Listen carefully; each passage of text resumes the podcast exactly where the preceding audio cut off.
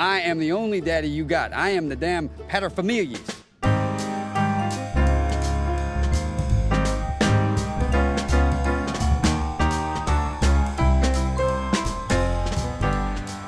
Bonjour à tous et bonne année, bienvenue dans l'épisode 5 de Papa Parle, l'émission des pères qui prennent leur rôle au sérieux sans se prendre au sérieux. Et aujourd'hui, c'est une première, nous avons un invité. Alors malheureusement, je n'ai pas mon acolyte avec moi, Thomas, euh, mais j'ai aujourd'hui Anthony. Euh, Anthony qui est un papa euh, que j'avais envie d'interviewer parce que oh, il a une vie somme toute un peu originale. Il est chef d'entreprise, il est on pourrait dire fermier, on peut dire qu'il est aussi meunier, qu'il est menuisier, qu'il est. Enfin voilà, il a plein de cordes à son arc. Et j'étais très curieux de l'interroger sur qu'est-ce que ça fait d'être papa quand on a tout ça à faire et, et comment on gère tout ça.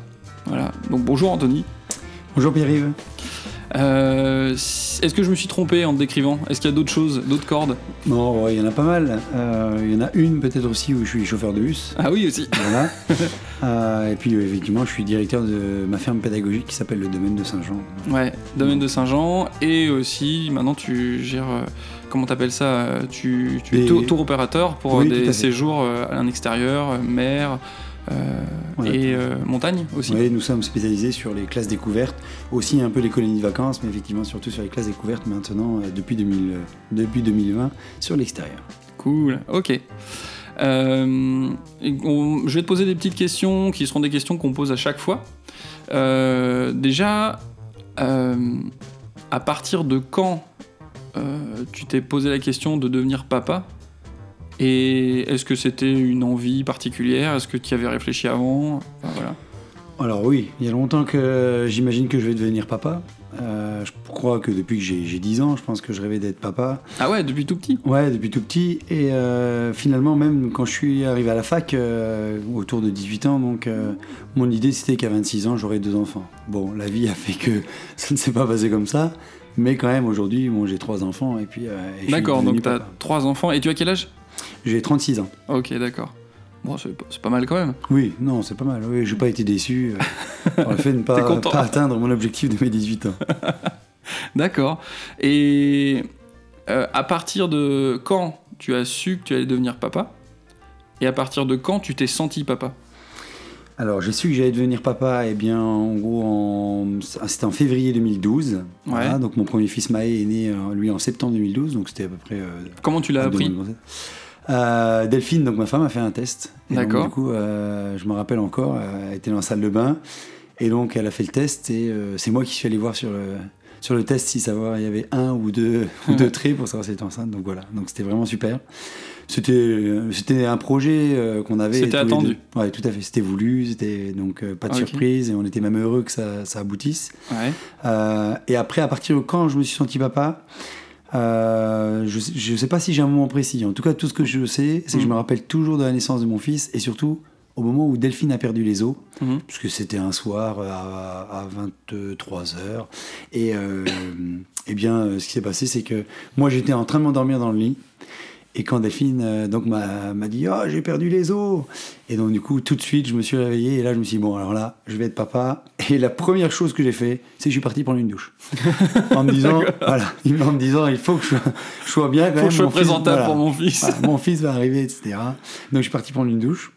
Et puis ensuite on, on- nous sommes partis à la maternité et puis voilà. Donc euh, ça c'était euh, le, le premier on va dire où vraiment je me suis dit bon là ça s'approche et ensuite, vraiment, ce qui m'a fait prendre conscience que euh, que c'était pas comme avant, hein, c'est-à-dire qu'on serait plus deux mais trois à partir de ce Mhm. moment-là, c'est lors de l'accouchement où en fait, euh, quand mon fils est né, surtout que euh, quand il est né, j'ai pas coupé le cordon parce que euh, il a mis un peu de temps à sortir, donc c'est les sages-femmes qui ont coupé le cordon très rapidement, qui l'ont emmené tout de suite en fait euh, Ah, dans, la, ouais, dans la salle juste à côté.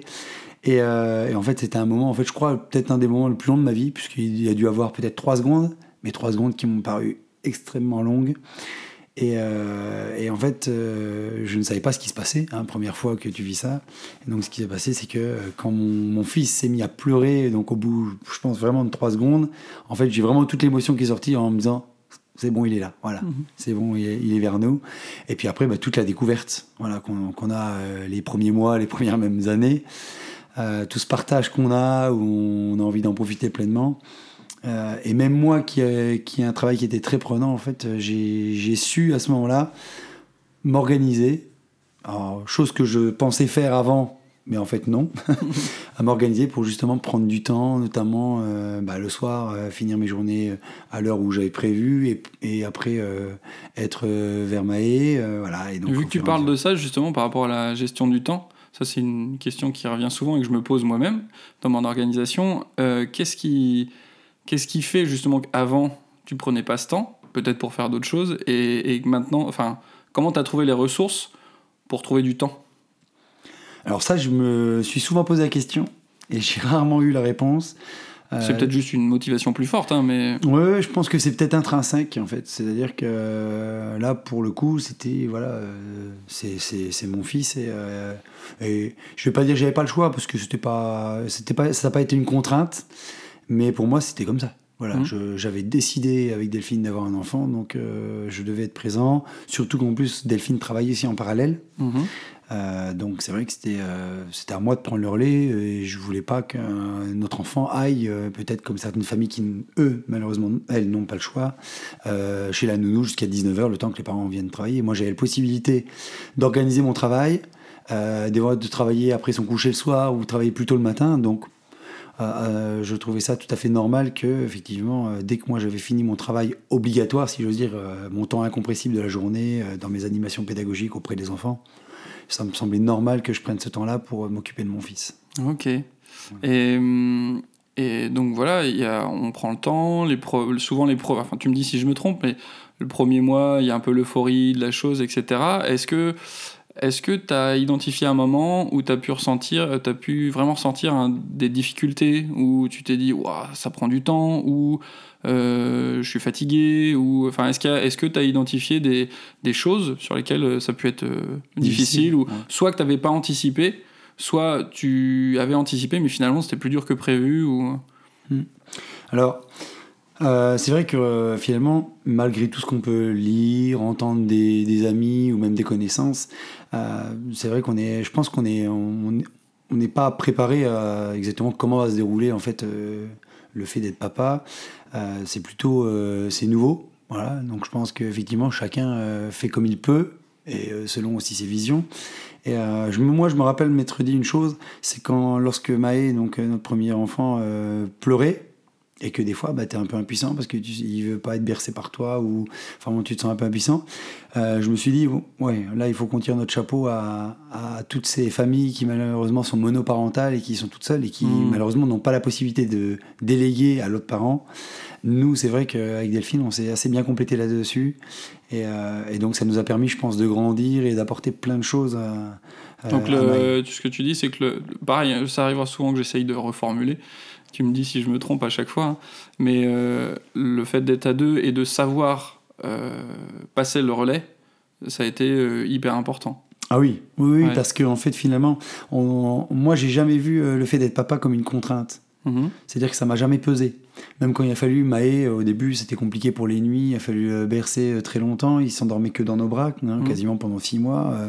donc c'est vrai que c'était, ça aurait pu paraître compliqué vu de l'extérieur, etc. Pour moi, ça a été quelque chose de tout à fait normal. Et effectivement, bah, le jour où moi, par exemple, ça me pesait, eh ben, en fait, c'est Delphine qui le faisait et il n'y avait pas, il y avait pas de nécessité de d'arriver à la rupture où en fait on a, voilà, on n'en peut plus et on a envie de euh, d'être tranquille où on laisse pleurer jusqu'à jusqu'à temps qu'il se calme. Pas du tout. C'est vrai qu'on a, on a pris ça. On a pris ce, ce- ouais, ça comme vraiment, c'était pour nous, c'était Delphine aussi. euh, donc on, on parlait depuis très longtemps d'a- d'avoir des enfants. Je crois depuis qu'elle a 8 ans, encore pire que moi. Vous êtes bien trouvé. Donc, euh, je crois que c'était, ouais, pour nous, c'était vraiment la, la consécration d'un rêve qu'on avait depuis tout petit et que aujourd'hui, voilà, il était comme ça. Après, je pense qu'effectivement, devenir une famille, ça se construit. euh, et euh, moi, j'ai eu la chance qu'on l'a vraiment construit à deux. C'est pas un qui a tiré euh, Mhm. l'autre. C'était vraiment en fait euh, des deux côtés où on a apporté nos, nos connaissances ou nos compétences plutôt pour faire que notre enfant soit, soit épanoui. Alors après, bien évidemment, euh, nous, on n'avait pas de, on n'avait pas de moyens de comparaison, hein, puisque c'était notre premier. Quand on arrive au deuxième, euh, voilà, on est soit plus cool, soit un peu moins. Je- Mais c'est vrai que du coup, pour Maë, ouais, on a pris beaucoup plus de temps. Et d'ailleurs, moi, j'ai pris beaucoup, beaucoup de temps avec, euh, avec Maë. euh, et je crois que c'est un des enfants où j'aurai le plus de vidéos Hmm. euh, ou de Ouais. photos avec les smartphones, etc., qu'on a pris. euh, parce que, en fait, on, on est fan aussi, en tant que papa, de découvrir. Quand notre fils va dire son premier mot, il va rire pour la première fois, il va dire papa ou maman pour la première fois. C'est choses qu'on a envie, envie d'ancrer, même si on l'a ancré dans la mémoire, de, ancrer avec tout ce qui est nouvelle technologie qui nous est offert aujourd'hui. indirectement, tu soulèves un sujet qu'on peut-être on creusera plus dans une autre émission. C'est voilà, quand il y en a un deuxième qui arrive ou un troisième ou même plus, euh, la notion de répartition du temps par rapport aux enfants. Et puis bah oui, forcément le premier, il y a toute la découverte, donc il y a un regard différent du deuxième, etc. Mais euh, ouais, ça c'est, je le note. Merci. De rien. Euh, une question qu'on aime bien poser aussi. euh, Est-ce que tu avais une idée, en gros, de ce qu'allait être ton contrat de papa, c'est-à-dire ta mission de père? Est-ce que toi, tu avais une idée particulière de ce que, de, ce que tu... Ce que tu... On l'a refait. Est-ce que tu avais une idée particulière de ce que c'était d'être papa? Alors, je pense que j'avais une idée. Voilà. Alors, ça, Alors, pour- quelle, quelle était l'idée? Voilà. Et qu'est-ce que ça a donné au final? Ouais, alors qu'est-ce que j'avais comme idée? Ben, En fait, j'avais euh, l'image, euh, on va dire, euh, du paternel, comme peut-être moi j'ai eu quand j'étais enfant, où finalement mon père travaillait et puis ma mère s'occupait beaucoup de nous. Et voilà, donc j'avais pas forcément cette idée-là, mais en tout cas, voilà, le côté un peu. voilà, je vais être le papa, je vais lui apprendre des choses, etc. mais en tant qu'adulte, et je vais apprendre à mon fils qui, va, qui doit apprendre. Voilà, si j'ose dire, l'idée que j'avais. Euh, donc ça forcément depuis euh, trois enfants et puis euh, depuis beaucoup de communication avec Delphine, beaucoup d'ouverture d'esprit avec des amis bah, tels que toi ou d'autres personnes, c'est vrai que notre- mon rôle de papa a complètement évolué aujourd'hui du fait de prendre conscience de certaines choses dont j'avais absolument pas conscience avant, comme par exemple qu'un enfant était un être à part entière. Alors bien évidemment quand il naît on sait que c'est notre Mhm. enfant, que c'est etc. Mais mais c'est vrai prendre en, en compte que euh, c'est un être à part entière qui va apprendre selon ses envies et ses besoins surtout, et pas selon les besoins des parents. Voilà. Hmm. Donc moi, je, moi, ce que je voulais surtout pas, et ça, je, euh, même, même si je le savais pas inconsciemment, je voulais surtout pas que mon fils soit le reflet de ce que moi j'avais raté. Voilà. C'est-à-dire que je, je- imaginons que si j'avais voulu être un joueur de professionnel de handball, j'aurais pas voulu le mettre à tout prix dans un club de hand en disant bon, toi, à 3 ans, tu vas tu vas travailler dur parce qu'il faut que tu réussisses là où moi j'ai échoué. Et donc, Ça- justement, par rapport à ça, est-ce que tu as. là, c'est un peu plus euh, personnel, euh, plus que papa, mais euh, est-ce que, justement, pour ne pas produire ce genre de choses sur tes enfants, est-ce que tu avais conscience des choses que tu peut-être euh, que tu regrettais ou que tu aurais voulu faire autrement? Enfin, est-ce qu'il y a des choses en particulier, justement, euh, que tu aurais voulu faire autrement et que tu n'avais pas envie euh, que tes enfants fassent pareil ou, euh, Euh, ou que- t'avais, en tout cas, tu n'avais pas envie de vivre euh, à travers eux quelque chose, quoi, mais est-ce que tu as une idée de ce que ça pourrait être ou de... Alors, bah, nous, euh, ce qu'on s'est dit avec Delphine, euh, c'est que euh, la priorité pour nous, c'était notre famille. Mhm. Notre famille, hein, donc, elle- donc quand elle est née, donc on, on était une famille de trois, une petite famille. Euh, c'était notre priorité, mais surtout, on ne voulait surtout pas que, comme on peut l'entendre des fois, que euh, notre vie s'arrête. C'est-à-dire que, que notre enfant euh, soit, un- on va dire, un, un subterfuge, ou en tout cas une, une contre, pas une contrainte, mais une, euh, une excuse pour ne plus rien faire. En Mhm. disant, ouais, j'ai un fils maintenant, ah non, je peux plus être invité, je peux plus faire ci, je peux plus faire ça. Nous, vraiment, Maë, on l'a promené partout. Voilà, Mhm. c'est le cas de le dire. hein. Je veux dire, on a été, euh, que ce soit au ski, que ce soit n'importe où, là où, où d'autres parents ont dit, oh non, ils sont trop jeunes, on fait pas, il va attraper froid, etc. Donc, ça, nous, on s'est refusé de faire ça en disant, voilà, nous, c'est aussi important que nous, on soit épanouis dans notre vie d'adulte et de couple, et que effectivement on soit euh, et, quand, on s'occupe de notre enfant on soit heureux de le faire et pas une contrainte en disant oh là il pleure encore faut encore aller le bercer etc voilà. Donc c'est vrai qu'on s'est jamais posé la question et on s'est jamais pris la tête par rapport à ça ou savoir euh, quand il pleurait euh, ouais c'est à ton tour on tire à pile ou face voilà. C'était vraiment naturel. On sentait qui devait y aller qui avait envie en fait. Je veux dire si on si on avait dû on va dire se, se prendre la tête si j'ose dire sur un truc c'est plutôt en fait lequel de nous deux allait devoir ne pas y aller voilà. C'est-à-dire, on avait plutôt envie d'y aller. Et puis, euh, voilà. Donc, c'était, euh, ça a toujours été plutôt clair. euh, même si, effectivement, des fois, on est très content qu'il y ait, qu'il y ait, le second, si je veux dire, Mhm. notre moitié qui, qui prenne le relais. Parce que c'est vrai que plusieurs fois, sur mes enfants, je me suis dit, heureusement que nous sommes deux. Parce que je me suis dit, oui, jusqu'où j'aurais pu tenir pour ne pas. Euh, ne, ne pas, euh, Pas avoir de la dire, fatigue ou ouais, de de la fatigue, l'énervement Tout à fait, ou- oui, tout ouais. à fait, oui, oui, des choses en fait où on- après une journée de travail, euh, moi dans le cadre de mon travail où je supporte des enfants toute la journée, où euh, effectivement, bah, je vais supporter les choses chez les autres et quand ce sont les miens, euh, ben, j'ai beaucoup moins de tolérance. Et le fait d'être à deux et d'avoir euh, l'autre qui a un regard extérieur et qui comprend pas pourquoi je m'énerve moi à l'instant T alors qu'il n'y a pas de lieu d'être, ben, c'est vrai que c'est euh, c'est quand même ça permet en fait finalement de se remettre en question en permanence voilà. Et je pense que notre rôle de papa finalement il n'est pas figé. On, sinon, il y aura un bouquin qui dirait bon, être papa euh, entre euh, le premier jour et, et le, le premier mois, c'est être comme ça. Le, voilà, non, il n'y a pas de recette miracle. Et qui on est d'ailleurs pour donner des conseils à- aux autres. Voilà, on Donc, peut que partager une expérience. Euh, Pour toi, le, en tout cas, le, la mission du papa ou le contrat, il est fluctuant, quoi. Ah oui, complètement, complètement, parce que déjà tous les enfants ne sont pas pareils. Mhm. Euh, Est-ce que tu as, est-ce que t'as l'impression ouais, d'avoir vraiment euh, un- une approche différente en fonction de tes trois enfants? Ah bon, ouais, complètement. Ouais. Ah oui, complètement. Et puis d'ailleurs, même moi, en tant que papa, j'ai complètement évolué. Mhm. Euh, comme on le disait tout à l'heure, hein, ce sera l'objet d'une autre émission, mais c'est vrai qu'entre le premier, où on est dans la découverte, on est un peu fan, j'ai envie de dire, de tout. Mhm.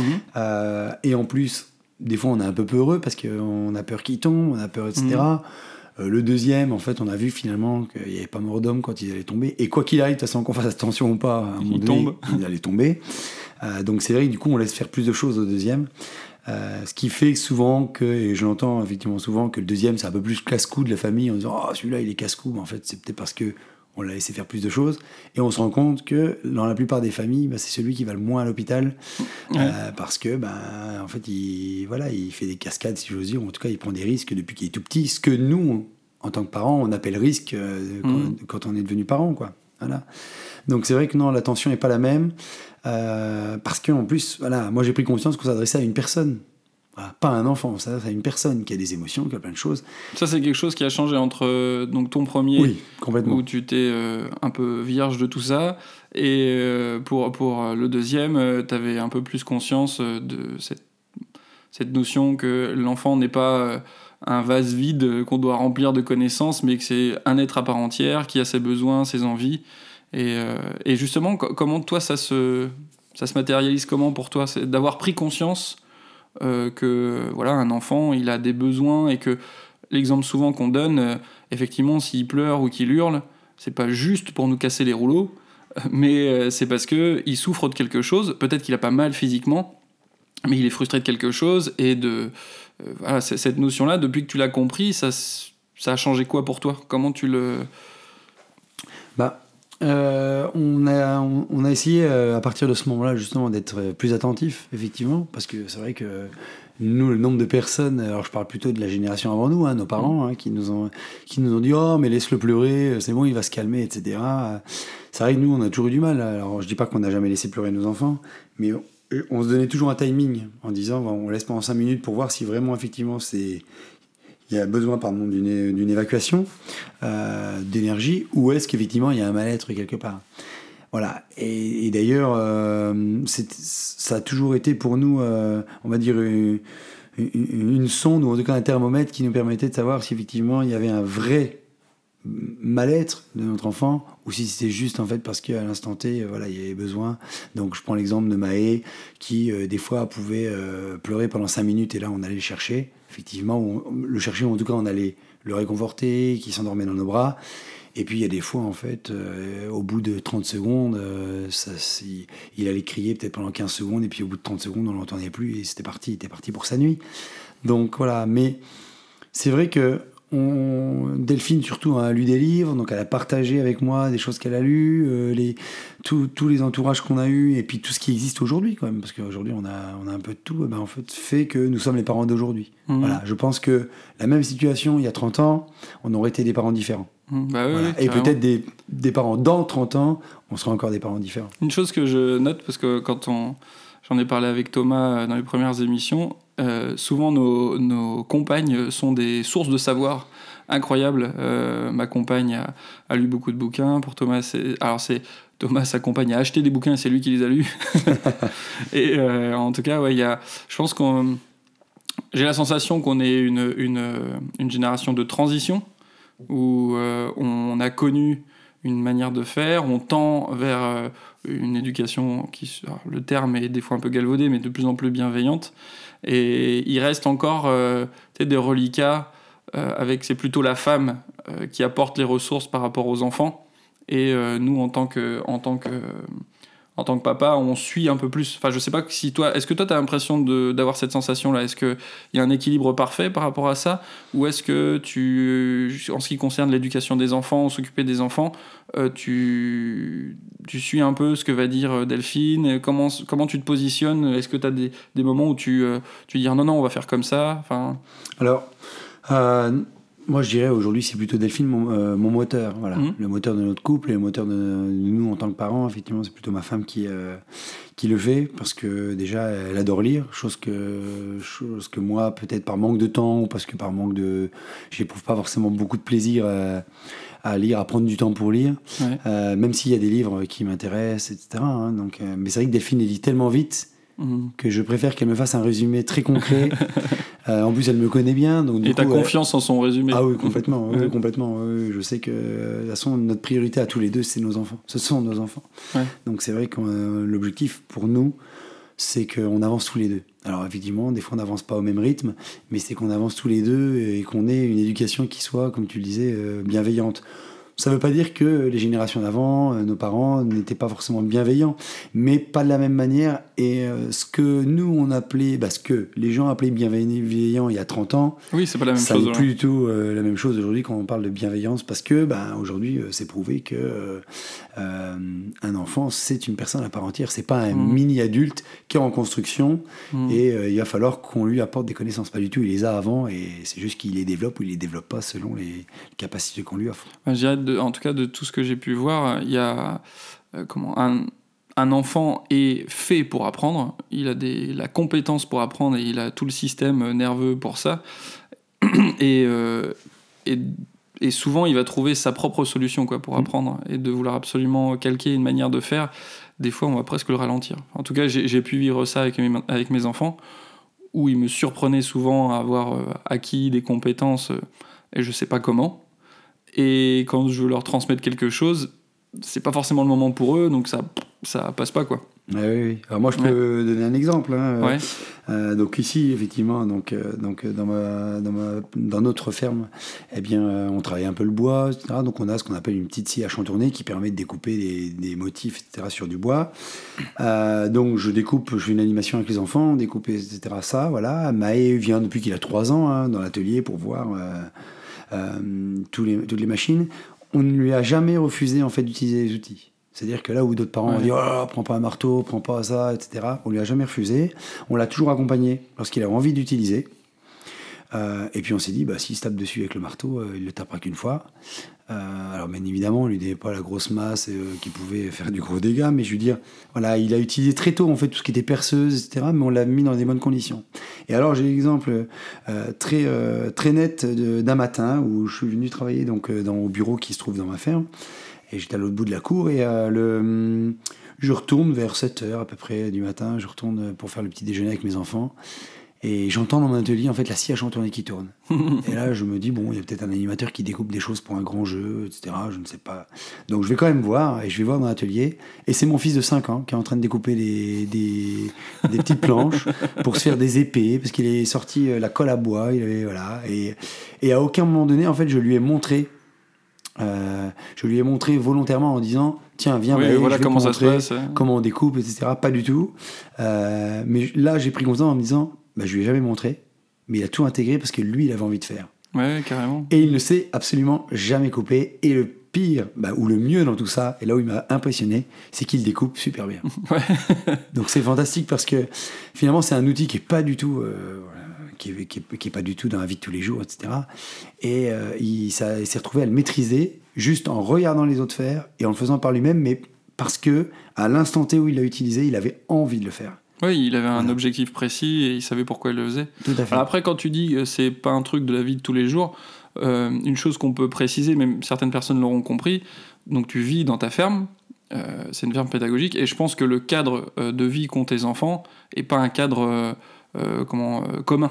Oui, tout à fait. en tout cas par rapport à la moyenne des Français aujourd'hui.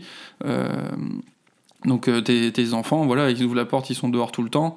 Euh, je les ai vus, ils se baladent euh, partout, ils vont dans les champs, ils- enfin voilà, ils ont, ils ont la possibilité d'être à l'extérieur et de vraiment de bouger euh, tout le temps et de tester plein de choses et d'observer. Enfin, je pense qu'ils ont pu quand même t'observer, bricoler. euh, Enfin voilà, ils te voient constamment faire des choses en fait. Ah oui, oui, complètement. Mm. Et puis euh, Maë, ça a commencé tout petit parce que j'avais toujours quand même, même quand je, je- je prenais le temps avec lui le soir, euh, donc à partir de 5h, hein, 5h30, euh, j'avais toujours euh, bah, mes animaux à nourrir, etc. Donc euh, Mm. Maë, quand il avait 6 mois, il venait, en- il était sur mes épaules et j'emmenais donner à manger aux animaux, j'emmenais ramasser les œufs des poules. Donc voilà, et puis j'ai fait pareil avec les autres enfants. Donc, donc ils, ils ont été bercés là- là-dedans. donc, mais c'est vrai que euh, je les emmenais parce que bah, j'allais pas le laisser tout seul dans un coin ou dans une poussette au bord de la route, pas du tout, était hors de question ça. Mais, euh, mais après, on se rend compte que bah, ils m'ont vu faire et, euh, et ils ont pris ce qu'ils avaient envie de prendre. Voilà, ont donc, euh, et au début, c'est dur en tant que papa. Euh, en tout cas, l'idée que dé- au départ, justement, je me faisais en tant que papa, où j'allais être moi presque l'enseignant, hein, en disant Mhm. Bon, allez, cet après-midi, j'ai du temps, je t'apprends à enfoncer un clou tout de suite. Voilà. Ouais, Hein, bah oui, parce qu'ils sont pas censés avoir le même planning que toi quoi. Eh ben oui, complètement. Et puis il a même envie. Je veux dire, euh, un enfant que tu, tu vas l'appeler pour lui dire euh, euh, Tiens, alors, tout de suite tu, tu plantes un clou, bah pourquoi faire un peu ça me sert. Moi j'étais en train de fabriquer une cabane avec des, des morceaux de branches. planter un clou, bah pas, ça me sert strictement à rien. Ouais, Donc finalement, je me suis rendu compte qu'il y a beaucoup de choses bah, qu'il faisait pour nous faire plaisir. Voilà. Et pas parce que. Et donc. bah, la plupart du temps, ça se, ça se finissait par un échec, c'est-à-dire que euh, il le faisait à l'instant T parce que j'étais là pour l'accompagner Hmm. mais finalement c'était pas ancré il n'y avait pas Bah de, vrai véritable apprentissage au fond Euh, donc c'est vrai que euh, le fait aujourd'hui dès qu'ils ont une demande je voilà euh, je- j'essaye d'y répondre bon ils savent qu'effectivement j'ai pas toujours du temps et mais on essaye de prendre du temps pour dire bon allez est-ce que ça, ça te va si maintenant ce que tu m'as demandé on le fait ou pas? Des fois c'est non j'ai envie de jouer à autre, cho- autre chose. Ou des fois ouais ouais c'est- carrément bien. Voilà. Donc ils apprennent beaucoup mieux. Et le dernier exemple en date, c'est que Maë, qui aujourd'hui a 7 ans, et Elio, qui a 4 ans, euh, il y a à peu près deux mois, euh, sont mis à faire du ciment pour faire une cabane. Ah, ok, ah ouais, là on n'est pas, on n'est pas sur la cabane, euh, la cabane traditionnelle, Ah là, non, direct non, ils partent sur le ciment quoi. non, ouais, dans un C'est le troisième du- petit cochon quoi. Tout à fait, ouais. Dans un endroit du, domaine, on a des vieilles briques qui datent euh, d'avant qu'on soit là. Et euh, ils sont allés chercher les briques et ils avaient vu euh, quelqu'un au domaine faire, faire du ciment, des, des joints, etc. de carrelage. Et donc, du coup, ils se sont mis à mélanger de l'eau, un peu de sable et tout. Et ils sont allés chercher tous les ingrédients pour faire ça. Bon, alors après, euh, là où il faut se détacher des fois en tant que parent, c'est que ben, ils l'ont pas forcément fait où on avait prévu. donc ils sont mis à coller des choses juste devant notre maison, hein, sur, sur les dalles de la maison. Donc bon, voilà, donc c'est pas toujours. euh, Mais déjà, euh, j'ai encore pris conscience une fois de plus de l'intelligence qu'a un enfant. euh, contrairement à ce que euh, on, on imaginait, c'est-à-dire que sur des choses euh, peut-être moins, euh, euh, comment, moins en lien avec la ferme, mais plus avec le commun, euh, euh, comment des, des parents euh, en France. euh, euh, on- comment tu m'en avais parlé ou Delphine m'en avait parlé. euh, Enfin voilà, Maë très vite, euh, il s'est fait son petit déj tout seul quoi. ah oui, oui, oui, Ouais. oui, oui, Parce que, enfin, je pense que pour toi, c'est devenu du quotidien, mais pour beaucoup de gens, euh, c'est pas le cas. Et, euh, et d'avoir un, il avait, je sais plus à quel âge, mais je pense à 3-4 ans, euh, euh, comment utiliser euh, la, la, comment, la machine à, café pour faire, pour se faire son chocolat. euh, et euh, m'avait ra- m'avait rapporté, ça, c'est, si si, c'est une amie à nous qui était venue chez vous et qui m'avait rapporté, elle avait été sur le cul en voyant euh, faire son chocolat, faire son petit déj, et puis il était à table en train de lire un bouquin comme toi tu pourrais lire ton journal le matin, Et, euh, et il avait demandé de l'aide à personne quoi. Oui, mais en fait, ils ont, on, on leur a laissé faire des choses euh, sans être laxiste et pas parce que ça nous a arrangé, mais c'est vrai qu'on s'est dit plutôt qu'ils le fassent dans notre, dans notre dos. Mhm. Euh, notamment, nous, on avait, laissé, on avait abandonné le micro-ondes. Mhm. Donc, en fait, on faisait chauffer le, quand même le chocolat avec donc, la casserole et du gaz. Mhm. Donc, c'est vrai que ben, quand ton fils attrape la casserole, on a tous un peu cette peur où il est sur la pointe des pieds, etc. Donc, c'est vrai qu'on a eu la chance, c'est que Maë euh, n'a pas parlé très tôt, parce qu'il Ouais. a parlé quand il est arrivé à l'école standard, hein, 3, ans, il a commencé parce qu'il fallait qu'il parle pour les autres, mais avec ses parents, bah, il communiquait, et surtout, en plus, il était complètement autonome, c'est-à-dire qu'il promenait les chaises dans toute la maison, parce qu'il avait besoin d'attraper ça, etc. Et donc, quand il allait faire chauffer son, effectivement, quand il avait 3-4 ans, qu'il faisait chauffer son chocolat chaud tout seul, sur le gaz, il savait comment allumer le gaz, Mm. euh, il savait euh, la quantité de lait qu'il devait mettre, il savait attraper la queue de la casserole pour euh, mettre sur le feu, etc. Et donc c'est vrai que c'était important que on lui explique que ça pouvait être un danger, mais que effectivement il y a des précautions à faire, mais qu'il pouvait faire tout seul. Ouais, souvent, j'ai enfin, l'impression qu'on confond euh, euh, activité potentiellement avec des risques et activité compliquée. Je vois souvent des, per- des personnes ou des parents dire non, le fais pas, c'est trop compliqué. Euh, je pense pas que de prendre une casserole, ce soit plus compliqué que de prendre un crayon de papier. Même euh, prendre un crayon et écrire des lettres, c'est plus compliqué que de prendre une casserole. Par rapport à la motricité fine, etc. Mais ça fait plus référence aux peurs qu'on pourrait avoir, où avec un crayon de papier, il y a peut-être moins de risques qu'il se fasse mal Mm. qu'avec une, avec une casserole qui est chaude. Mais en soi, en termes d'apprentissage, c'est c'est pas compliqué en fait. C'est Mais- pas plus compliqué. Je, je pense aussi c'est parce que euh, lorsque lorsqu'on a peur de la casserole, etc. Mm. Je pense qu'on a peur aussi des contraintes que ça apporte. C'est-à-dire qu'il faut qu'on soit à côté de lui, Ah oui, oui. il faut qu'on l'accompagne. Et à l'instant T où lui, justement, dans son apprentissage, il a envie de faire ça, bah, des fois, on n'est pas forcément disponible. Donc, c'est vrai que euh, plus Delphine que moi, hein, mais, euh, mais on a essayé de le faire tous les deux, euh, de les accompagner lorsqu'ils avaient envie de faire ça, des choses, parce que, justement, pour que le, le jour où il le ferait sans qu'on soit dans les parages, il n'y ait pas un drame, parce ouais. que il y a une chose qu'il a pas, qu'on lui a pas appris, apprise. Donc, Mais ça, vrai que- ça c'est, bah, enfin, ce que tu dis, c'est important. Et ce que je, je mettrais l'accent sur le fait que, effectivement, à certains moments, on va prendre plus de temps avec son enfant au moment où il va apprendre quelque chose parce qu'il a envie, etc.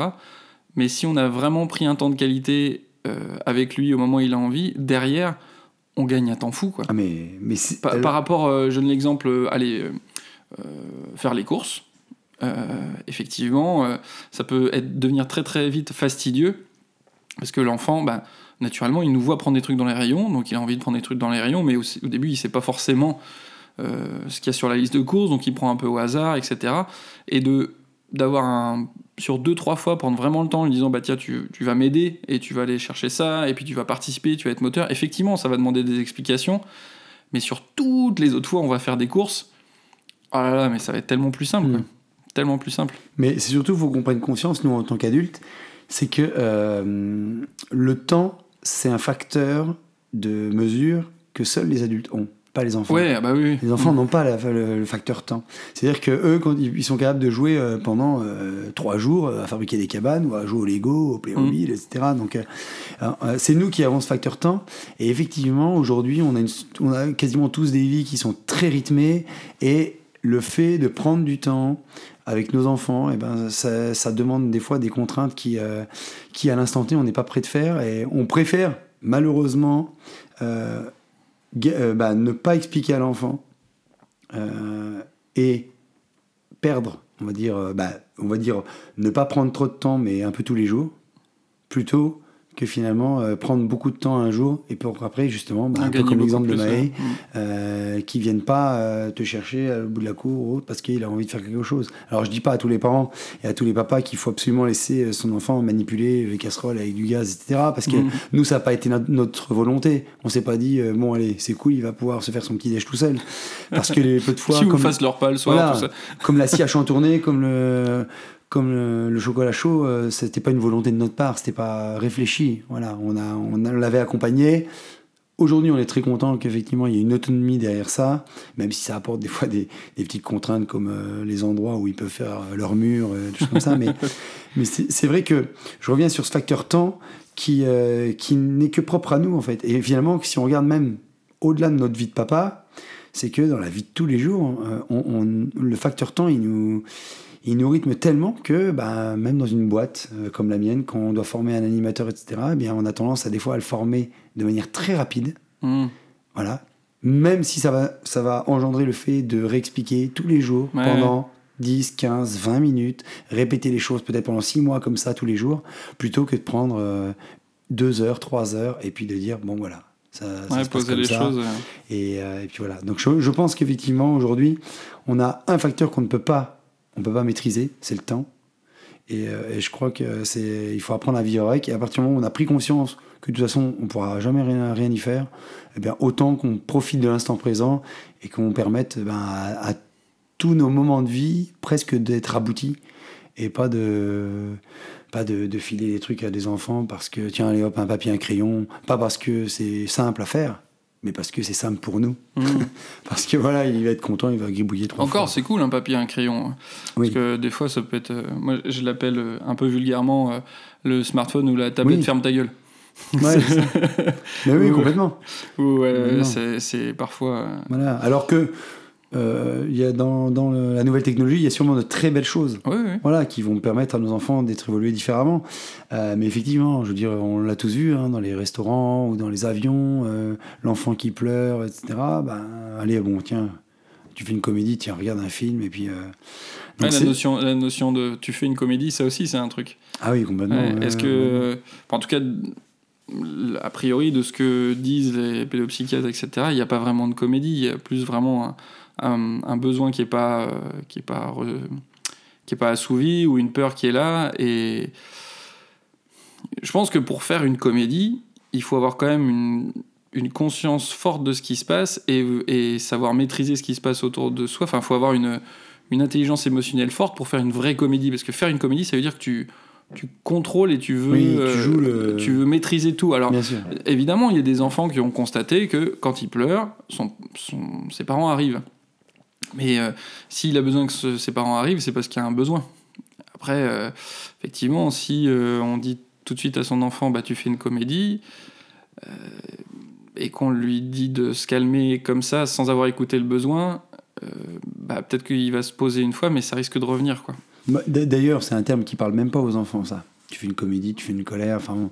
Je veux Oui, dire, oui, oui. Effectivement, on est d'accord. Quand l'enfant pleure, de toute façon, c'est qu'il il exprime quelque chose. Un mécontentement, il, voilà, il est frustré, etc. Donc c'est vrai que euh, c'est toujours différent d'un enfant à l'autre. Hein, il pleure pas pour les mêmes raisons. Mm. Euh, mais euh, aussi, les enfants sont, je veux dire, voilà, ils sont aussi dans leur construction d'apprentissage. Et donc, du coup, bah, à un moment donné, quand il a compris, comme une, malheureusement une vulgaire, une vulgaire souris de laboratoire, que lorsqu'il pleurait, eh ben, il avait ce qu'il avait envie, ou que Mm. quand il pleurait, il avait euh, accès au téléphone, eh ben, effectivement, il pleure pour avoir accès au téléphone. Voilà. Et puis il y en a d'autres, dans d'autres familles, en fait, ils vont avoir accès au téléphone, mais ils vont verbaliser. Est-ce que je peux avoir ça, s'il te plaît, etc. Et puis il y a d'autres familles qui vont lui demander pourquoi il en a besoin, et l'enfant va être capable de verbaliser pourquoi il en a besoin et euh, qu'est-ce qu'il aimerait faire avec. Voilà. Donc c'est vrai que euh, et, et dans il n'y a, a pas de familles qui sont exceptionnelles et puis de familles qui sont euh, minables. C'est que chacun fait comme il peut. Euh, mais après, je pense qu'effectivement, il faut juste avoir conscience que tout ça, ça peut être euh, euh, des, des outils ou des armes. Voilà. Et c'est un peu fort le terme arme, mais c'est vrai que des, des choses qui peuvent se retourner un peu contre, contre la, la vie de famille, même pas parents, mais vraiment la vie de famille. Voilà. Parce que c'est vrai que, voilà, je reprends l'exemple de la famille qui est au restaurant. On se demande pourquoi d'ailleurs ils vont au restaurant avec leurs enfants, puisque de toute façon ils n'adressent pas la parole à leurs enfants, puisque les gamins sont sur la tablette toute la soirée, Mm. euh, voilà, et ils regardent des films, voilà, parce que con- concrètement, euh, les gamins se les gonflent d'aller au resto. Donc, oui, non, euh, puis je pense que euh, c'est aussi, et là, là je, je fais une transition sur nous, on- toi en tant que papa, comment tu trouves aussi du temps pour toi et pour t'évader, mais quitte, à, quitte à avoir besoin d'un temps pour soi, autant, autant euh, payer une garde ou une nourrice pour avoir un temps Bien en sûr. couple, euh, parce que bon, bah. Si l'enfant vient au restaurant, tu vas lui payer son repas, donc autant payer une garde si vraiment c'est Oui, oui, non, et puis en plus, si c'est vraiment un aspect financier. mais- En plus, tu, tu parlais justement euh, comment on fait pour prendre du temps pour nous. Euh, alors je dis nous parce qu'il y a, il y, a, il y a nous déjà en tant que papa et puis il y a, il y a nous en tant que couple aussi, hein, parce que c'est important de ne pas perdre, euh, et ça, on le dit jamais assez, mais de ne pas perdre cette vie de couple. Mm. C'est-à-dire que beaucoup malheureusement de, de personnes euh, oublient un peu leur vie de couple au détriment justement de leur vie de parents. Mm. Voilà, je veux dire... euh, Ah, Justement, tu, tu as répété plusieurs fois que pour vous, la priorité, c'est les enfants. Donc euh, il y a dû avoir quand même cette question euh, qui s'est posée de temps en temps, ou peut-être vous avez été trop loin dans le fait de mettre les enfants en priorité. par rapport à... Est-ce que non, vous avez réussi à avoir non, cet pas tant que ça, parce que depuis que Marie est tout petit, on s'est jamais bloqué justement. Quand on était invité à droite à gauche, on s'est pas dit, bon non, c'est l'heure de sa sieste, on va pas le faire, etc. Donc non, je crois pas qu'on a, on a, on a toujours justement eu conscience de se dire, voilà, euh, voilà, on a, on a fait un enfant, mais on veut qu'il vive dans une famille qui est épanouie. Et qu'est-ce qui est le mieux euh, pour être épanoui pour nous, à notre vision bien évidemment, c'était qu'effectivement nous en tant que couple, on continue à exister, voilà, et qu'on ne devienne pas euh, du jour au lendemain euh, un homme, une femme en couple à une maman et un papa en couple. Voilà. Mm. C'est voilà, c'est qu'on voulait être tout à la fois, euh, et donc c'est pas toujours évident. Voilà. Mais c'est vrai que pour revenir au, au- au temps qu'on arrive à s'octroyer, bah, c'est important pour nous, pour nous, hein, pour moi en tout cas, euh, qu'on se prenne du temps déjà tout seul. Parce que, ben, en fait, on a tous des passions qui sont euh, des fois différentes. On n'a pas forcément la même passion que, que sa femme ou que son mari. Donc, des passions complètement différentes qui nous permettent déjà de nous épanouir autrement. Voilà. Qui font que, ben, quand on est papa, on est aussi épanoui parce qu'on fait autre chose que notre passion. Et puis aussi, quand on est euh, amant ou euh, mari ou femme, eh effectivement, on s'épanouit autrement. Donc, à partir du moment où on, a ces facteurs-là qui, qui arrivent à être plutôt euh, équilibrés, eh bien, je pense qu'on arrive à quelque chose qui est, qui, est, j'ai envie de dire, sain pour tout le monde. À condition, bien sûr, que tout le monde se permette de, puisse le faire. Que ce soit pas un des deux dans le couple qui, qui prenne la part de l'autre et qui l'autre euh, voilà, euh, soit toujours avec les enfants et puis n'ait pas du tout de temps pour s'évader. Et toi, tu, tu prends du temps pour quoi et tu fais quoi? Tu t'évades comment? Qu'est-ce que tu... En, en dehors de, de On va dire- de famille. En dehors, euh, en dehors famille et même en dehors boulot peut-être enfin, Alors, En dehors, ouais. En, malheureusement, en dehors boulot, c'est toujours très compliqué parce que j'ai un travail qui est très prenant, mais à la fois, c'est aussi ma passion. Ouais. Voilà, le fait de gérer des, enfants, de créer des séjours, etc., ça ça m'a toujours plu et aujourd'hui, ça me plaît encore et c'est vraiment une passion, donc j'adore ça. Euh, mais c'est vrai que dans le cadre de mon travail, euh, j'ai la possibilité, donc comme tu l'as dit, donc on habite sur la ferme, on a tout matériel, donc je peux très bien m'é- m'évader, faire du bois, faire du tour à bois, faire d'autres choses, euh, parce que j'ai envie à l'instant T, justement, au même titre qu'un enfant a envie de faire une cabane à l'instant T, j'ai envie de faire ça. Et euh, voilà, quand c'est possible, parce que bien évidemment, il y a des facteurs extérieurs, hein, que ce soit au niveau professionnel, au niveau famille aussi. Je vais pas partir euh, en me disant, tiens, c'est la douche de mes enfants. Bon, bah, j'ai envie d'aller faire un truc dans l'atelier, je m'en vais. Mais voilà, on, est, on essaye. On essaye de se donner du temps comme ça. Et juste en étant. en allant encore plus, con- plus concrètement, en fait, je sais pas, qu'est-ce que. Pour toi, prendre du temps pour toi, ça veut dire quoi? Est-ce que c'est prendre une demi-heure dans la semaine? Est-ce que c'est prendre. Enfin, tu vois, est-ce que tu as des. Est-ce que, est-ce que tu ressens, ouais, déjà, est-ce que tu ressens un besoin fort d'avoir euh, des temps pour toi?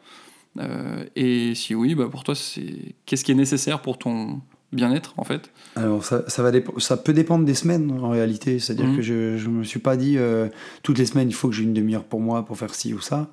Euh, depuis l'année dernière, je me suis remis à faire effectivement du sport le mercredi soir. Donc c'est vrai que ça, c'est un temps que je m'octroyais plus. Et- C'est vrai, que- c'est vrai que tu, Voilà. tu bouges pas du tout physiquement à la ferme. Oui, mais c'était différent parce que c'était pas euh, dans le cadre du travail, donc c'est Ouais. vraiment complètement différent. Et moi aussi, au début, je me dis, bah, façon, du sport, j'en fais tous les jours, c'est bon, je porte des bottes de foin, je me balade, euh, voilà, je cours, euh, je fais des kilomètres.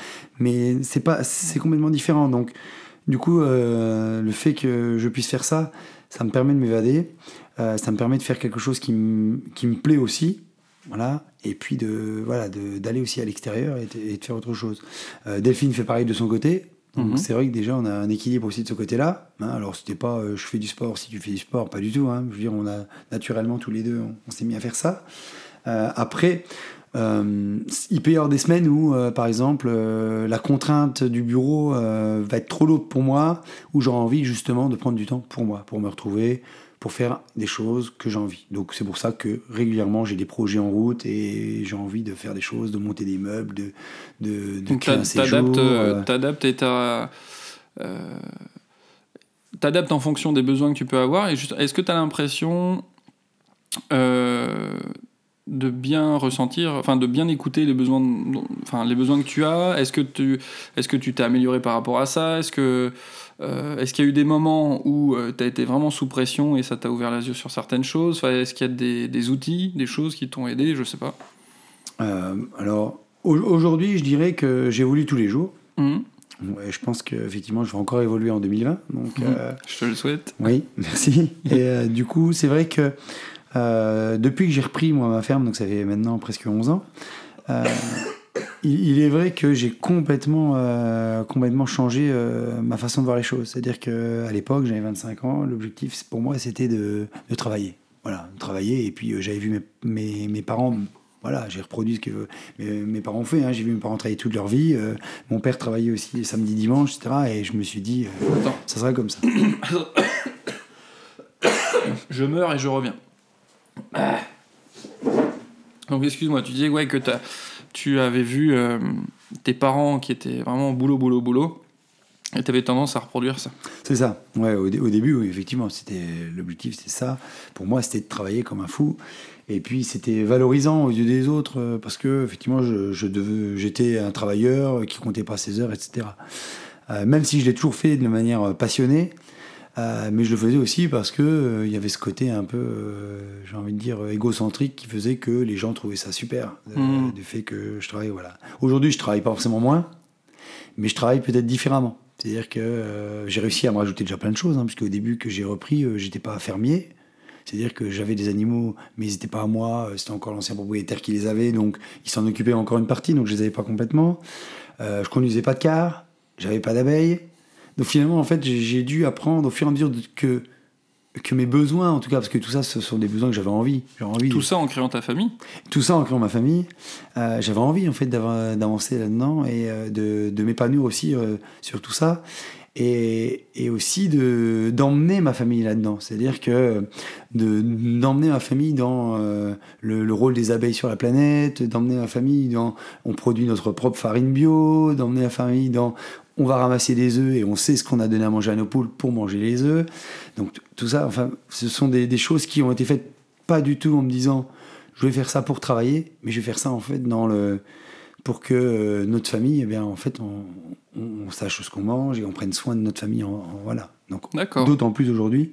Donc c'est vrai que tous les moments, euh, vu de l'extérieur, les gens pourraient dire oh là, tu travailles tout le temps et puis euh, et puis quand est-ce que tu prends du temps pour toi? Mais en fait, il y a tout ça. Pour moi, c'est prendre du temps pour moi. Ok. Voilà, tout ça c'est prendre du temps pour moi. Quand je conduis mon car, je suis super content d'aller à Paris chercher les enfants.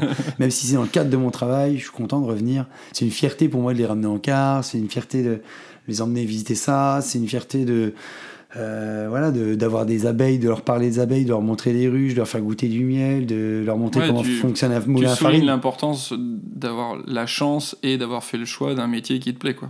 Ah mais complètement, Ouais. complètement. Aujourd'hui d'ailleurs, je le dis haut et fort, c'est que si c'était à refaire, je pense que je le referais pas. Tout ce que j'ai pu faire, c'est-à-dire reprendre cette ferme euh, avec la masse de travail que ça représente. Si j'avais su ça au départ, je pense que j'aurais eu peur. Hmm. Voilà, aujourd'hui, en fait, j'ai, je suis parti à fond dedans. Euh, j'ai construit au fur et à mesure des outils. Et encore, mes outils sont pas tout à fait au point parce que je pourrais encore prendre plus de temps, notamment pour mes enfants. Euh, voilà, donc l'année dernière, euh, on, a, on s'était calé pour que tous les dimanches, je les prenne.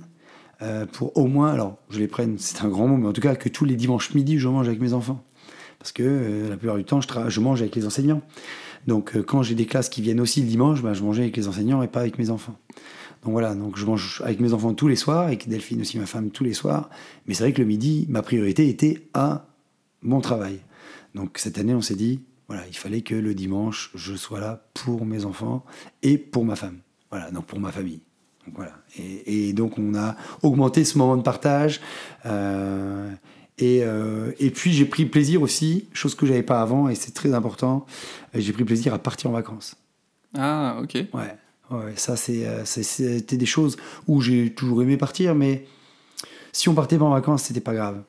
Voilà, Mhm. pour moi, hein, je parle pas en tant que famille, mais pour moi c'était pas grave parce que en fait je m'éclatais dans mon boulot. Mhm. Donc pour moi, euh, c'était pas une contrainte de rester et travailler 300, 365 jours par an. Euh, mais dans le cadre de notre famille, c'est vrai que mes enfants me voient courir tout le temps à m'appeler papa dans la cour, etc. Où je leur dis, euh, le, je dis toujours, le mot le plus que je dis à mes enfants, je crois qu'ils vont avoir entendu, moi, c'est j'arrive. D'accord. Et malheureusement, en fait, c'est quand je dis j'arrive, c'est que je suis en train de faire quelque chose, et donc euh, je peux leur dire 4, 5, 6, 7, 10 fois j'arrive. Euh, Est-ce que, que par rapport à ça, tu as réfléchi, à pas à dire un autre mot, mais à comment tu pourrais euh, comment tu pourrais peut-être améliorer ça, quoi le, Parce que donc ça veut dire qu'il y a une attente de leur part qui est, qui est peut-être plus ou moins forte en fonction des jours. Est-ce que, est que tu t'es déjà dit que tu pourrais euh, peut-être c'est, je réfléchis en même temps que je te parle, mais Oui. euh, leur dire, bah, en fait, euh, j'arrive pas parce que je suis en train de faire ça. Et, euh, et on en parlait en off, même au-delà des enfants, de, de dire, je suis pas dispo là, mais je vais être disponible là. Enfin, voilà, Oui, oui. Une, une idée que. Bah, ça, j'y pense. On en a parlé effectivement en off et c'est quelque chose qui, euh, qui, justement, pour 2020, va me faire encore évoluer. Et euh, je, je vais mettre, on va dire, en, en application. Mais euh, c'est surtout que je crois qu'aussi le mot j'arrive, euh, je pense que je le dis de manière euh, très automatique. Bah oui, oui. Mm. Voilà. C'est-à-dire, quand j'entends papa dans la cour, je dis j'arrive. Tu voilà. sais pas pourquoi, mais t'arrives. C'est ça, j'arrive. Donc c'est vrai que du coup, dans la tête d'un enfant, quand on dit j'arrive mais j'arrive pas, Ouais. euh, voilà, c'est compliqué. Donc quand euh, Maë, notamment, euh, je crois que c'est l'année dernière ou il y a deux ans, euh, a dit à Delphine, donc à ma femme, que ouais, papa, papa, il est jamais vers nous. Je crois que cette sensation, en fait, de ou le fait que je sois jamais vers lui, c'est même pas une sensation, je crois, physique du fait que je sois pas vers lui. C'est qu'en fait, du fait que je lui dise que je vais être vers lui, parce que je lui dis j'arrive, mais Mhm. finalement je n'y suis pas Ouais. parce que euh, parce que je suis court- court-circuité par plein de choses euh, euh, que je me laisse court-circuiter aussi Mhm. voilà et donc aujourd'hui j'en ai conscience chose que je n'avais pas conscience au départ D'accord. où je le faisais de, manière automatique où n'importe qui venait me parler dans la cour il y a ça à faire ah ouais tiens bon moi je fais ça puis il y a ça à faire ah ben je vais faire ça et puis puis au final ben, on se rend compte que un je n'étais pas efficace deux euh, finalement moralement c'est quand même pas bon parce que on se retrouve à avoir euh, avoir plein de choses à faire que ce soit en tant que papa ou en tant qu'individu à part entière euh, euh, en, tant que chef d'entreprise ou voilà de, plein de choses à faire.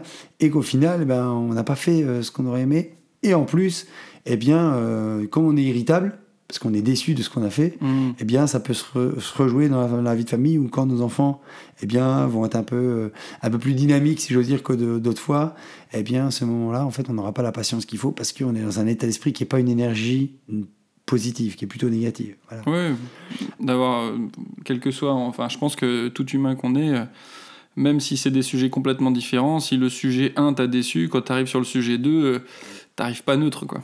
Ouais, complètement. Et c'est vrai que du coup, euh, Delphine m'avait euh, fait souvent remarquer que elle adorait quand je revenais en sifflant, en Mhm. sifflant ou en chantant, parce que pareil, c'est un automatisme. Je me mets à chanter, je me voilà. Mais quand elle, euh, quand j'arrive comme ça, elle sait que bon, c'est bon, bon. il est content. Et donc, et je pense que cette énergie que j'apporte Bah oui. positive, et bien en fait, du coup, l'énergie positive que peut avoir Delphine, que peut avoir Maë, que peut avoir Elio ou, ou Lou, eh bien, du coup, voilà, on, on part tous dans une énergie hyper positive où on passe des moments super sympas. Et euh, d'ailleurs, ça se retranscrit souvent avec un repas qui est plutôt hyper calme et hyper discuté, euh, contrairement à un Mm. moment donné où on est un peu speed, où tout le monde se lève, personne n'est à table, etc. Voilà. Donc, euh, donc c'est vrai que dans, dans notre vie de tous les jours, on essaye de plus en plus de prendre conscience de, de tous ces petits automatismes qu'on prend en tant que parent, en tant que papa, en tant que maman, et qui font que bah, ça, ça nous court-circuite en tout cas, euh, plus que ça nous, nous aide dans, à avancer. Bon, bah, je te souhaite en 2020 de siffloter tous les jours. Ouais, ouais, je, je me le souhaite aussi. Euh, on, on arrive vers la fin de l'émission. Euh, si, si comment, je, je parle souvent d'un podcast que j'aime beaucoup qui s'appelle Histoire de Daron, dont je me suis très largement inspiré. Et c'est un- donc comment quelqu'un qui interviewe aussi des papas.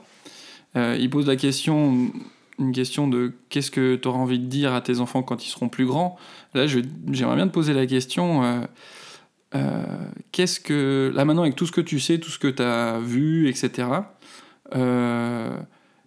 si tu pouvais voyager dans le temps, tu reviens avant d'être papa. Qu'est-ce que tu aimerais dire à, Anthony d'il y a 10 ans à peu près, en fait, sur, je sais pas, tes choix professionnels, tes choix familiaux Enfin, est-ce que il y a des choses que tu aurais aimé euh, savoir ou que tu aurais aimé faire autrement? Est-ce qu'il y a des choses que tu aurais voulu te prévenir? Mm.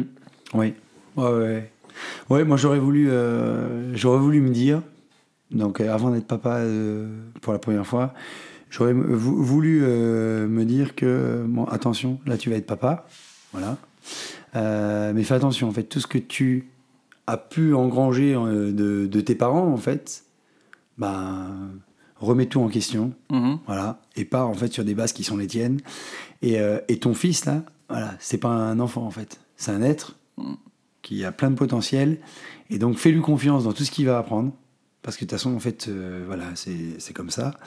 Euh, tu auras beau faire tout ce que tu veux, de toute façon, ça reste un, un être humain. Et donc, tu ne seras pas l'enseignant, mais tu seras plutôt, euh, en fait, comme j'ai souvent entendu, tu vas lui montrer. L'accompagnant peut-être? Voilà, oui, tout à fait, l'accompagnant. Tu, euh, voilà, tu, tu vas lui montrer. Tu vas pas lui, euh, lui apprendre, mais tu vas lui montrer. Voilà. Hein, Ouais. Et donc, tu ne vas pas. euh, tu, tu, tu n'as pas de. Bah, en fait, ça nous déculpabilise du fait de la.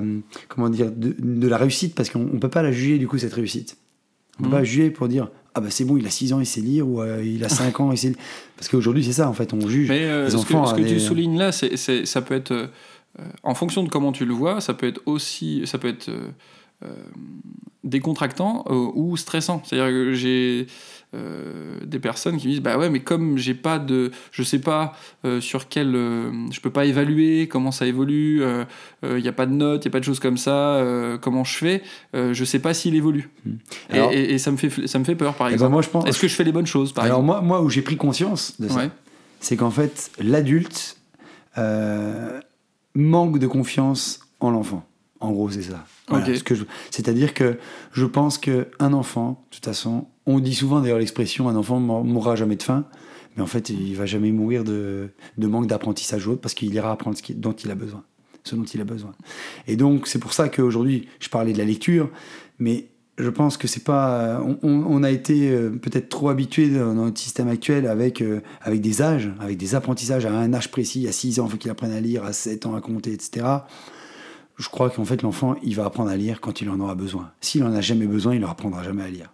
Je prends l'exemple des, des, euh, des populations qui sont encore bah, les peuples premiers qui existent encore un peu aujourd'hui quand même dans, dans le monde. Ils ne savent pas forcément lire. Et ils n'en ont pas besoin, puisque sans lire, ils savent quelles plantes ils peuvent manger, quelles plantes ils vont faire ça, etc. Donc c'est vrai que c'est les besoins, selon les besoins dont on a besoin. Et pas le besoin d'adulte qui va dire à l'enfant, t'as besoin d'apprendre à lire, t'as besoin de... Non, voilà. Euh, quand tu parles de besoin d'adulte, ouais, c'est ça, d'identifier que en tant qu'adulte, euh, on lui dit il faut que tu apprennes à lire, mais parce qu'on a besoin, souvent en tant qu'adulte, d'être rassuré en se disant Bien sûr. voilà, on sait que dans notre société, c'est vrai que si Mm. on sait lire, écrire et compter, euh, voilà, il y a, ça, ça ouvre quand même beaucoup de choses, euh, mais. enfin, oui, mais plus- surtout à un, à un âge précis, on est resté Oui. bloqué. C'est-à-dire que, que, effectivement, on a une envie aujourd'hui dans notre vie, ce qu'on appelle euh, la, civilis- la, la, la vie civilisée, c'est apprendre à lire, compter euh, euh, et même apprendre. Mais c'est surtout qu'aujourd'hui, euh, nos enfants, ils vont être capables de le faire. Sauf que nous, ce qu'on veut, des la plupart du temps en tant qu'adulte, c'est qu'ils sachent lire en même temps que tout le monde. Ouais, Parce que sinon, on a l'impression qu'il est en retard et qu'il va pas être dans la norme. Au même titre qu'un enfant qui ne parle pas, euh, qui ne va pas parler euh, à 3 ans, on s'inquiète souvent en disant Ah, mais oui, mais mince, comment, euh, comment ça se fait Le mien, il ne parle pas. Voilà. Et j'avais souvent parlé donc, avec un psychomotricien qui, quand nous, en tant que parents, pour la première fois, on se pose des questions quand Maï ne parlait pas, ou il parlait, mais je veux dire, euh, il communiquait pas tellement euh, plus précisément que ça, là où d'autres enfants avaient des syllabes et avaient des questions, avaient des au même âge, et, euh, et on nous avait répondu très simplement que ben, l'enfant n'avait pas besoin de communiquer puisqu'il se débrouillait. Et Maë, effectivement, il déplaçait toutes les chaises pour aller chercher le Mhm. chocolat, pour aller chercher euh, son doudou qui était perché, etc. Il déplaçait, donc il n'avait pas besoin de communiquer. Et effectivement, à partir du moment où il a eu besoin de communiquer, et c'est pas nous qui lui avons appris, c'est quand il arrivait à l'école, Mhm. où bah là, il était bien obligé de communiquer avec les autres parce qu'il ne comprenait pas les gazouillis qu'il pouvait faire. Donc voilà, donc les enfants s'adaptent très bien. Et je pense vraiment qu'aujourd'hui, on manque de confiance en eux et on a envie que ce soit des futurs adultes et pas des enfants. Voilà. ok. Voilà. Ce sera peut-être le titre de l'émission. très bien. En tout cas, merci beaucoup, Anthony. Bah, merci Pierre-Yves. Ça a été riche, j'ai appris plein de choses, je te remercie. Un mot pour terminer, donc bah, à nouveau, passez- euh, j'espère que vous avez passé de bonnes fêtes, je vous souhaite une bonne année. Euh, je commence à le dire maintenant parce que j'avais pas du tout l'habitude, mais n'hésitez pas à partager l'épisode, si ça vous a plu évidemment, à laisser des commentaires, pareil, ça fera euh, remonter l'émission dans les, classements, voilà, ça permettra aux gens de la découvrir. Et, et puis voilà, n'hésitez pas aussi à commenter sur Facebook. Maintenant, j'ai créé un Instagram aussi pour Papa Parle. Euh, à poser vos questions, peut-être. Euh, si vous avez des questions particulières sur euh, le rôle du papa, des, choses qu'on a soit des choses qu'on n'a pas abordées, soit des choses qu'on a, aba- on a abordées mais pas de la manière que vous auriez aimé, ou alors si on a dit des énormes, des énormes conneries, pareil, il faut pas hésiter à nous le dire, ou en tout cas à, à échanger par rapport à ça. On sera vraiment très content d'avoir des retours. Et puis euh, je vous dis à bientôt pour le prochain épisode. Alors on n'a pas encore trouvé notre rythme de croisière. Euh, J'aimerais réussir à, à ce que ça soit tous les 15 jours, et dans l'idéal même toutes les semaines voilà, il y a les sujets, ça c'est sûr et certain. Euh, je commence à avoir pas mal d'idées d'invités, etc. Donc voilà, j'aimerais tendre à ce que ça soit hebdomadaire. Voilà. Encore une fois, merci Anthony, Euh, merci Pierre-Yves. et à bientôt pour Papa Parle.